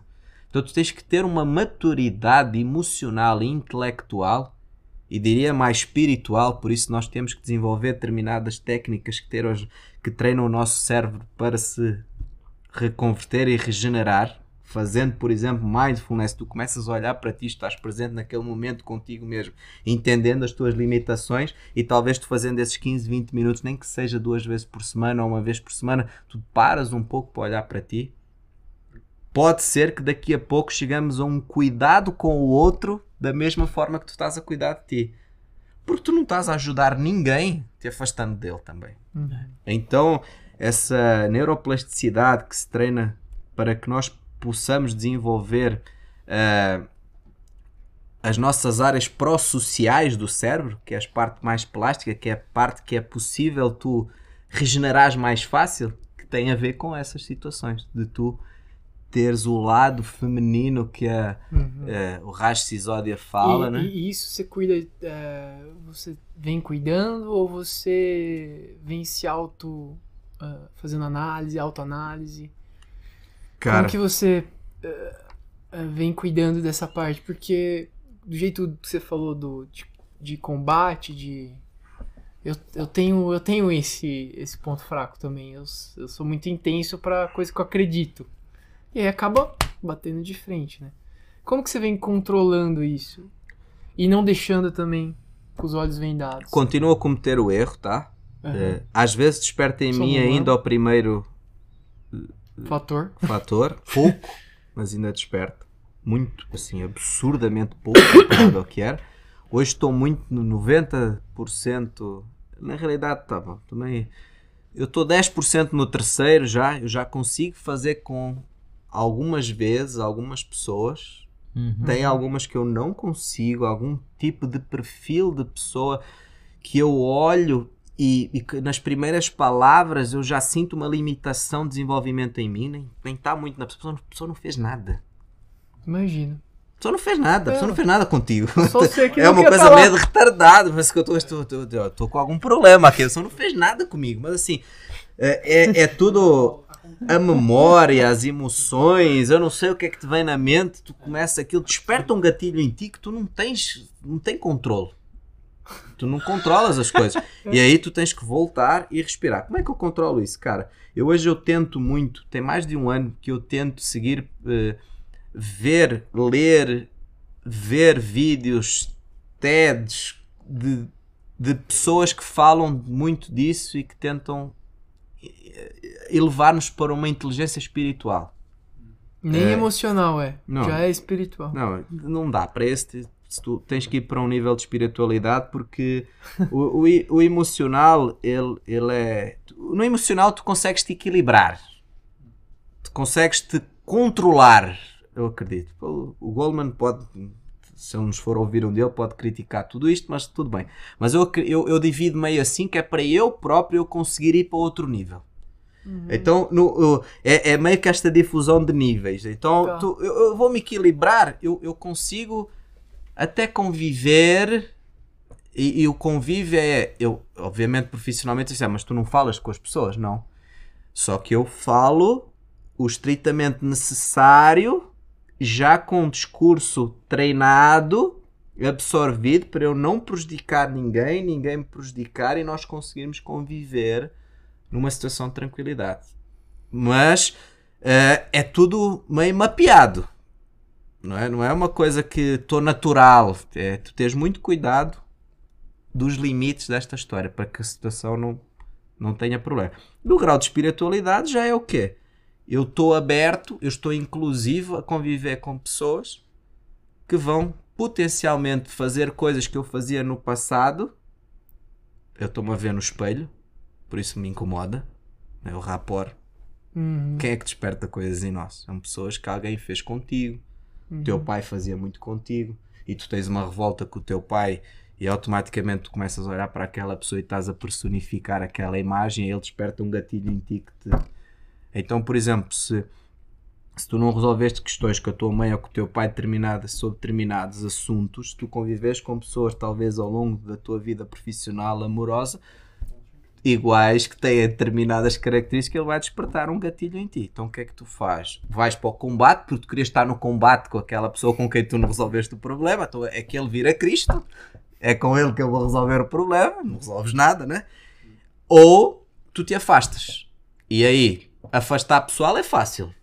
Bom, Convive com quem? Profissional não é assim, até porque primeira coisa existe a questão dos treinadores de futebol de Portugal, existe a consistência ao trabalho pequeno hábito e o profissionalismo. Não existe essa, agora vão, agora é meu colega, é meu liderado, não vou falar com ele, não existe isso. Hum. Tem que trabalhar, resolver as questões, mas tudo fica num patamar estritamente profissional. Eh, e depois vem o lado espiritual, que é tu te colocares no lugar do outro, que é teres capacidade de inclusão e tu entenderes que tu podes ajudar muito o outro sendo melhor também. Uhum. E Isso aí, cara, é- eu tenho uma admiração enorme por pessoas que conseguem fazer isso. Eu, eu tento trabalhar em mim, eu tento desenvolver isso, mas eu ainda não consegui. Legal. Caramba. Bacana. né? Hoje essa é a sua maior dificuldade? Eu acredito que sim. É, eu. Eu acredito que sim. Eu não vejo nada que me incomode mais. Então, algo que se te incomoda, É se é uma dor. É uma É. coisa quando vais criar um indicador na empresa, um KPI, que ah, eu queria só reforçar isso, tá? Tudo só é possível porque nós temos indicadores em todos os setores na empresa, todo mundo tem indicadores, todo mundo tem critérios de avaliação, Não é achismo. eh, principalmente áreas de logística, que normalmente é meio complexo montar, nas áreas de embarque, de separação, toda a expedição, que é difícil montar porque tem, tem complexidades. Nós desenvolvemos, fazíamos tudo meio manual, com Excel, planilhas.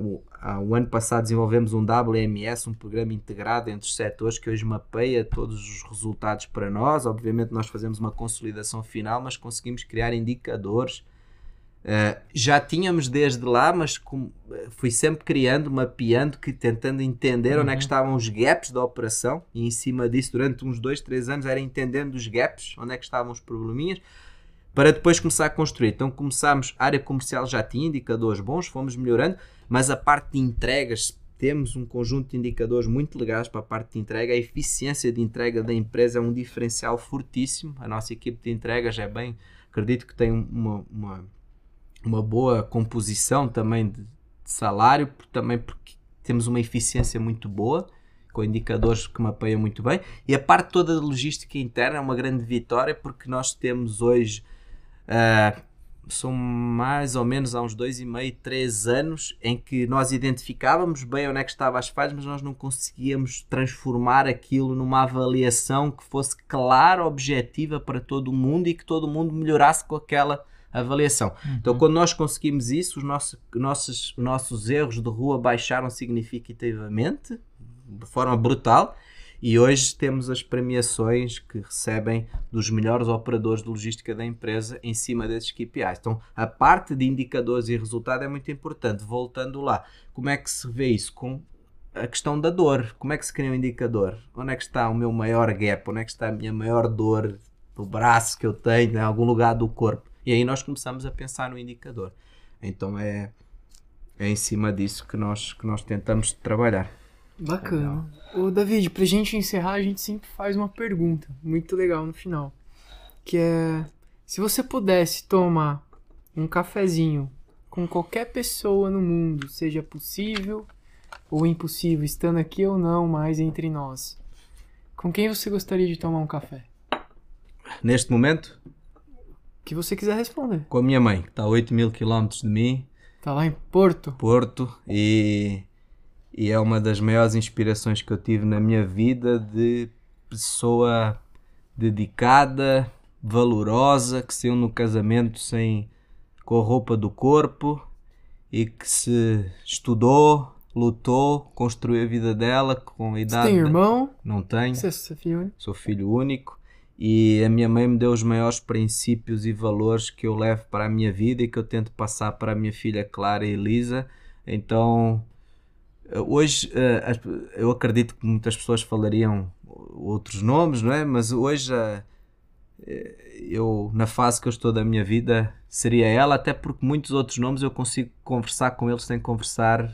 eh, leio bastante, vejo bastantes coisas, eu estou a conversar com eles de alguma forma, eu procuro em alguma coisa as respostas para, para a minha vida, então eu hoje eu, eu, eu gostaria muito de ter a minha mãe perto de mim, porque eu tenho certeza que esse, esse fator aí que, que, que eu preciso melhorar e ter como ponto mais forte, se eu talvez convivesse com ela, eh, com o amor e a compaixão que eu tenho com ela e ela as coisas de todo, toda a mãe, nós não podemos eh, também ela tem algumas questões de personalidade que, que às vezes desperta em nós algumas coisas. Ela pode ter algumas coisinhas aí, com o facto dela ter e de talvez uma ou ou outra perfil tenha também que às vezes desperta para mim se eu lidasse com a minha mãe diariamente com a compaixão, amor e carinho que eu tenho por ela, talvez eu gradativamente começasse a entender melhor As pessoas.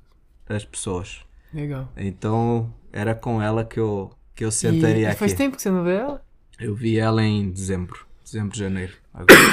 Ah, tá. eu vi ela. Que bom. Mas é, falo com ela, falo, falo. Deveria falar mais, eu, eu bato muito nisso.